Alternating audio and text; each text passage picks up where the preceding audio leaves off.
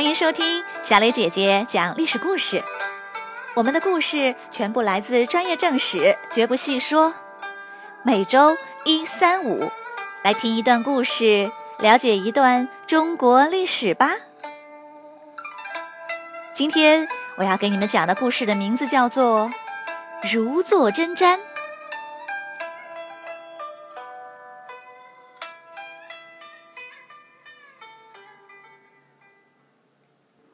傻傻的晋惠帝继位后，第一件事儿就是立太子。可是强势皇后贾南风生了几个孩子，全都是女儿，一个儿子也没有。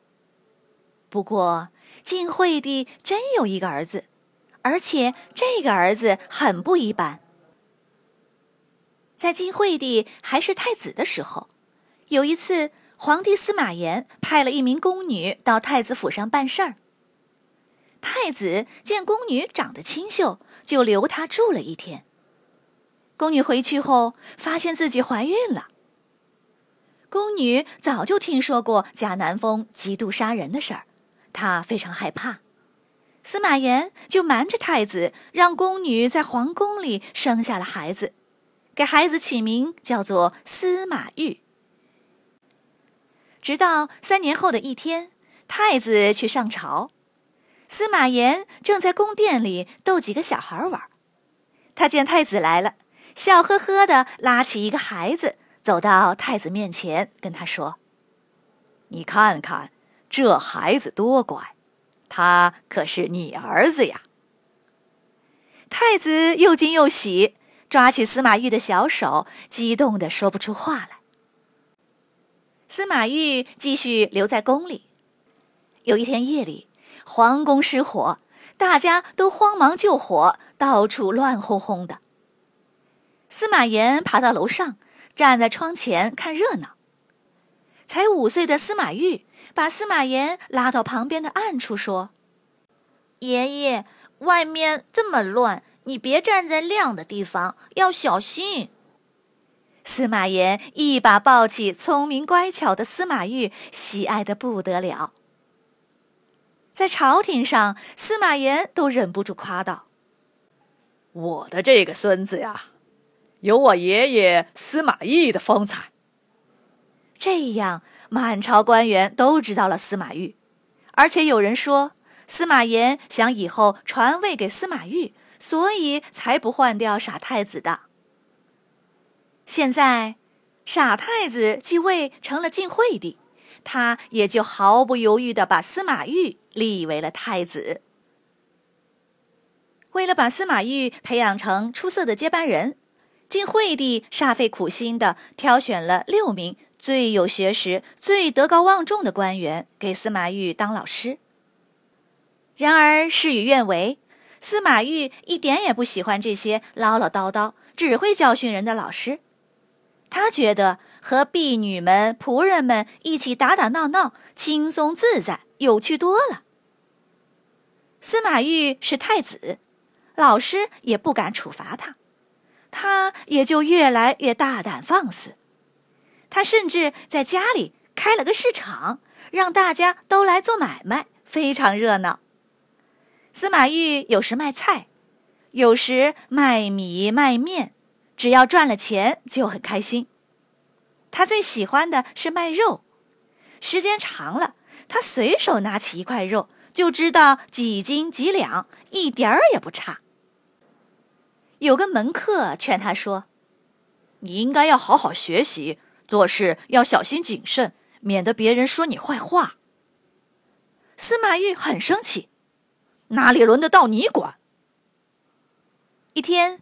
司马懿给这个门客赐座，门客一坐下去，哎呦！他大叫一声，整个人都蹦了起来，哈哈哈哈哈哈！司马懿大笑不止。原来他在坐垫里偷偷插了针，把门客的屁股给扎出血了。就这样，一年一年过去，司马懿长大成人，该娶媳妇了。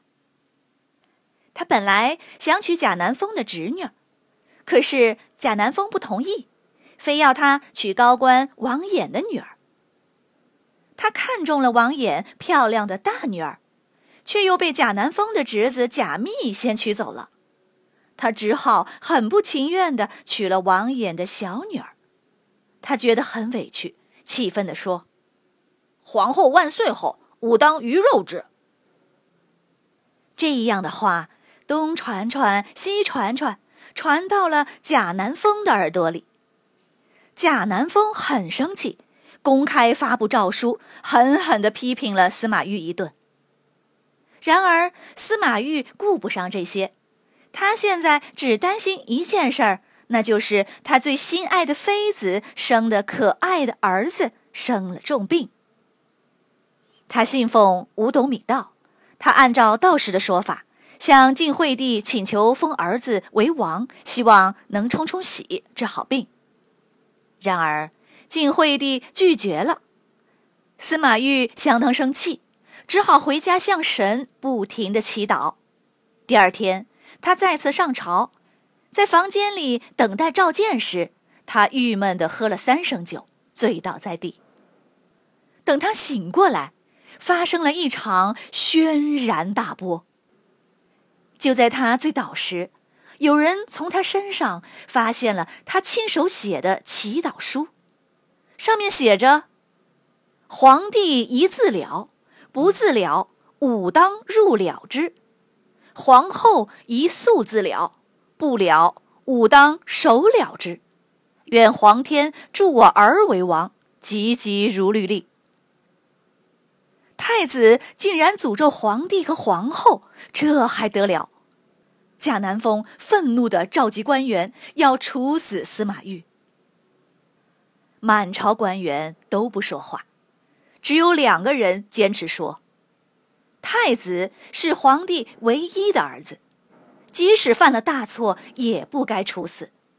如果他死了，国家就没有了接班人，容易出乱子。”大家争论到天黑，最终决定将太子降为平民，关入金庸城。他的母亲和心爱的妃子被处死。第二年，有个宦官自首说，司马懿和他密谋造反，贾南风便把司马懿押送到许昌关了起来。不久，司马懿就被人杀死，大家都怀疑是贾南风干的。赵王司马伦趁机发动政变，以给太子复仇为名。把贾南风废为了平民，关入了金庸城。可是谁也想不到，一场长达几百年的大混乱，就这样突然拉开了序幕。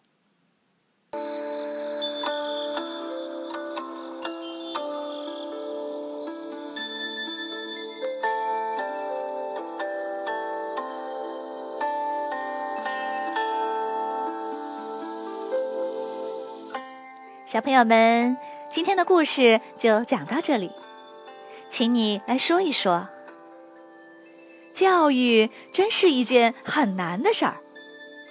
晋惠帝用最有学问、最德高望重的老师来教导司马懿，结果也没能把他培养成合格的接班人。你觉得，可能是什么原因导致教不好司马懿呢？